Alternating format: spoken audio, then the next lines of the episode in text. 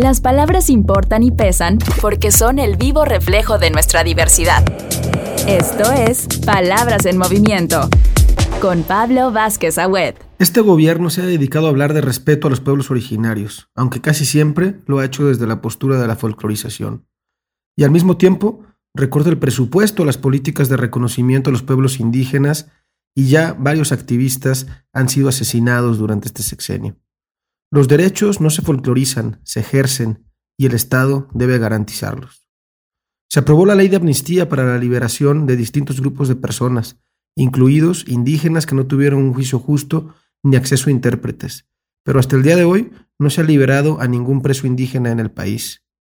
Pedir perdón y exigir respeto a las comunidades indígenas es importante, pero si no hay congruencia ni políticas públicas destinadas a reconocer todos sus derechos, y a resarcir la deuda histórica, no habrá una verdadera transformación, sino la continuación de una simulación.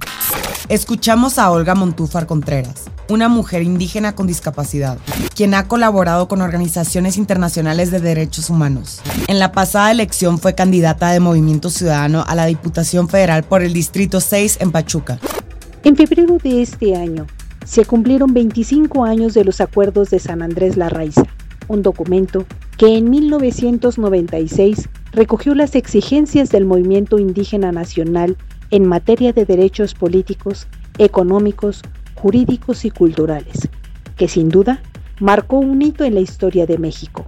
Sin embargo, a pesar de los avances que se han dado desde la reforma constitucional de 2001, aún siguen pendientes las enormes deudas históricas en el reconocimiento de los derechos de las comunidades indígenas. Hasta hoy se les sigue asumiendo como entidades de interés público y se delega en los estados la facultad de decidir su reconocimiento y la protección de sus derechos, en una concepción paternalista que limita su derecho a la libre autodeterminación. Por eso, desde Movimiento Ciudadano, hemos impulsado la reforma constitucional para reconocer a los pueblos indígenas como sujetos de derecho y por lo tanto reconocer su capacidad para contribuir y ejercer sus derechos como una entidad política con actuación bajo el pluralismo jurídico del Estado. Asimismo, la plataforma de movimiento ciudadano apuesta al reconocimiento de los derechos en sus múltiples dimensiones, como el derecho a la consulta libre, previa e informada, al rescate, protección y fomento de las más de 68 lenguas indígenas, el derecho a la tierra y territorio que por derecho constitucionario les corresponde y que por ello se debe proteger y restituir a aquellas comunidades indígenas que han sido víctimas de despojo, el derecho a la justicia para garantizar procesos jurídicos expeditos, justos y en su propia lengua materna. No puede haber cambio ni transformación si se sigue olvidando las exigencias de los pueblos indígenas y los desafíos que enfrentan ante los programas y políticas discriminatorias, o si se sigue repitiendo la historia de injusticias y discriminación contra ellos. En Movimiento Ciudadano creemos en las políticas de reconocimiento, creemos en el derecho a la diferencia, creemos en los estándares internacionales, en el derecho a la identidad y en la participación de los pueblos indígenas como un catalizador del cambio político en México pero sobre todo su contribución al desarrollo de nuestra nación.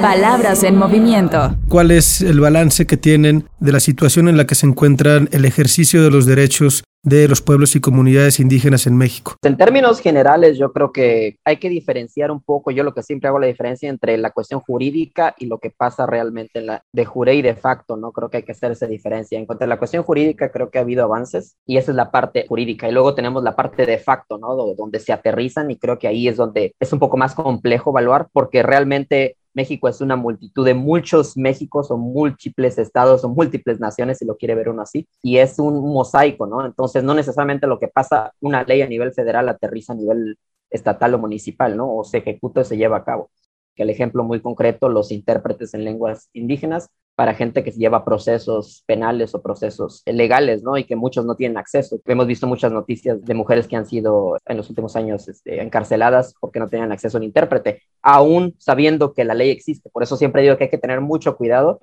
cuando hablamos de ese tipo de cosas, de que la ley es una cosa y la aplicación y el ámbito de cómo, cómo la vive, ¿no? cómo la vivimos nosotros, cómo se acuerpa la ley, es completamente, puede ser completamente distinto. Hay personas, compañeros, compañeras indígenas que están encarcelados por el hecho de que pues no han tenido como ese acceso o acompañamiento de alguno de sus compañeros, compañeras que sean de la misma lengua, de la misma cultura. Entonces, eso sí como que está haciendo mucha falta. Y pues también creo que hay una parte en que las personas que son intérpretes o traductores hace falta mucho. Creo que hay pocas personas que se dedican a eso, pocas personas que tienen ese acceso o la certificación también porque buscan mucho a personas que están certificadas. Entonces, una persona que no está certificada a pesar de que hace traducciones, entonces eh, no puede tener ese acceso, ¿no? Y entonces eh, tal vez es un poco, poco valorado, no lo sé. ¿Cuáles son las dificultades que, que, ustedes ven para ejercer estos derechos? ¿no? Como ya digo, lo hemos comentado en estas eh, al inicio, pues hay muchas leyes, hay muchos derechos reconocidos, establecidos en las leyes, pero hay algo que no, no, no se cumple, no cuadra a la hora del ejercicio de los derechos y la implementación de estas normas. Creo que también hay una cuestión igual de recursos. Igual si tú pones una ley, cual sea la ley que sea, tienes que acompañarla con recursos. Por ejemplo, volvemos al mismo tema de los intérpretes. Por ley se tiene acceso a un intérprete. Presupuestualmente no es así y hay muchos compañeros que, que son intérpretes y casi lo hacen de forma gratuita, nada más por ayudar o no pueden vivir de eso. Es decir, un intérprete no podría sobrevivir de su trabajo siendo intérprete. ¿Cómo ven ustedes la, la situación de, del derecho a la consulta en México a las comunidades indígenas, partiendo de que, de que nos falta una legislación integral, que hay una omisión ahí de parte de, del Poder Legislativo de, de regular el derecho a la consulta de las comunidades indígenas. La cuestión aquí, lo que yo siempre, lo que siempre he notado es los términos de la consulta y creo que es ahí lo problemático. Te consulto en mis términos de occidental con mis preguntas y mis cuestiones, eh, instrumentos legales occidentales, ¿no? Entonces, ese es un problema y muchas comunidades tienen sus propios sistemas internos de consulta. De hecho, hay comunidades que todo el tiempo están consultándose. Hay un ejercicio democrático comunal muy interesante que se da. Ellos tienen su propia forma de, de, de organizarse y de consultar ciertos temas internos a la comunidad. El problema aquí es la macroestructura de un Estado impone hasta la forma en cómo te consultan. Es decir, te pregunto en mis términos. Yo creo que esa es la cuestión que es aquí. Te voy a preguntar si quieres o no esto, pero en mis términos. La otra cosa también es, es la autoridad la que pregunta y generalmente los que proponen, por ejemplo, lo que mencionabas, megaproyectos o proyectos, los que sean, es la autoridad que propone el proyecto a la comunidad. ¿Cuántas veces hemos visto casos donde las comunidades proponen un proyecto a la autoridad y simplemente ni siquiera los toman en cuenta? O sea, si queremos ser pluriculturales y plurinacionales, diría yo, debería de ser una, ida y vuelta entre quién consulta quién y quién propone qué, no nada más de arriba hacia abajo. Yo en mi comunidad, la verdad, nunca he visto que, que digan de alguna consulta, de que, por ejemplo, de las políticas públicas, de qué proponemos, ¿no? Desde la comunidad, desde nuestras necesidades, desde nuestra cosmovisión. Entonces, eh, creo que las políticas públicas desde la comunidad, creo que es un poco desconocido, por lo tanto es que pues no, no ha llegado esa información, ¿no? La consulta de qué, qué pueden proponer los, los pueblos indígenas, qué pueden hacer ellos ante la, las políticas públicas. Entonces yo creo que sí hace falta mucho, ¿no? O sea, sí está la propuesta, está, está buena, está bien escrita, pero hace falta ese ejercicio, de verdad llevarlo a cabo en las comunidades y si lo que propone es ahí consultar a las comunidades, consultar a, los pueblos originarios, entonces creo que no se está llevando a cabo a totalmente ese, ese derecho. ¿Qué opinan de, del papel que ha tenido este gobierno en torno al reconocimiento de los derechos indígenas? Pues la cuestión del gobierno yo creo que se puede resumir de alguna forma como eh, buena intención y cambio discursivo en la narrativa. Creo que ahí, ahí son dos elementos importantes que hay. Prueba de eso es que estamos hablando, de eso se está hablando. Ah, ahora bien, hay la cuestión de las estructuras de, del Estado y es que impiden muchos ajustes de ese tipo.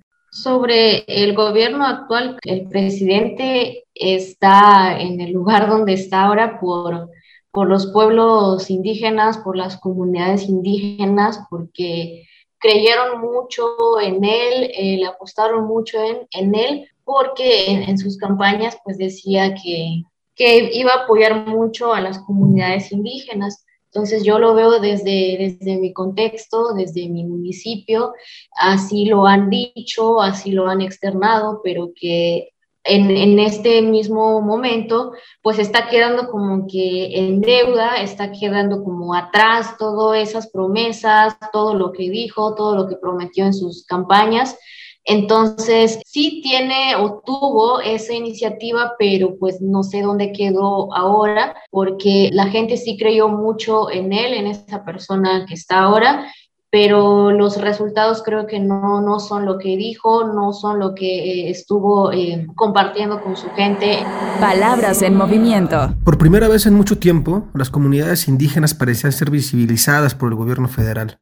Sin embargo, este reconocimiento ha resultado vacío e incluso tramposo, al verse retrocesos en el reconocimiento y ejercicio de los derechos de los pueblos indígenas.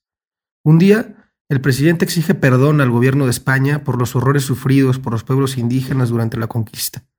Pero otro día, lleva a cabo megaproyectos como el tren Maya sin que haya una consulta apropiada a las comunidades indígenas dueñas de esas tierras. Encuentra nuestro podcast Palabras en Movimiento en todas las plataformas de streaming. Suscríbete. Las palabras separan, pero también nos unen. Esto fue Palabras en Movimiento con Pablo Vázquez Agüed.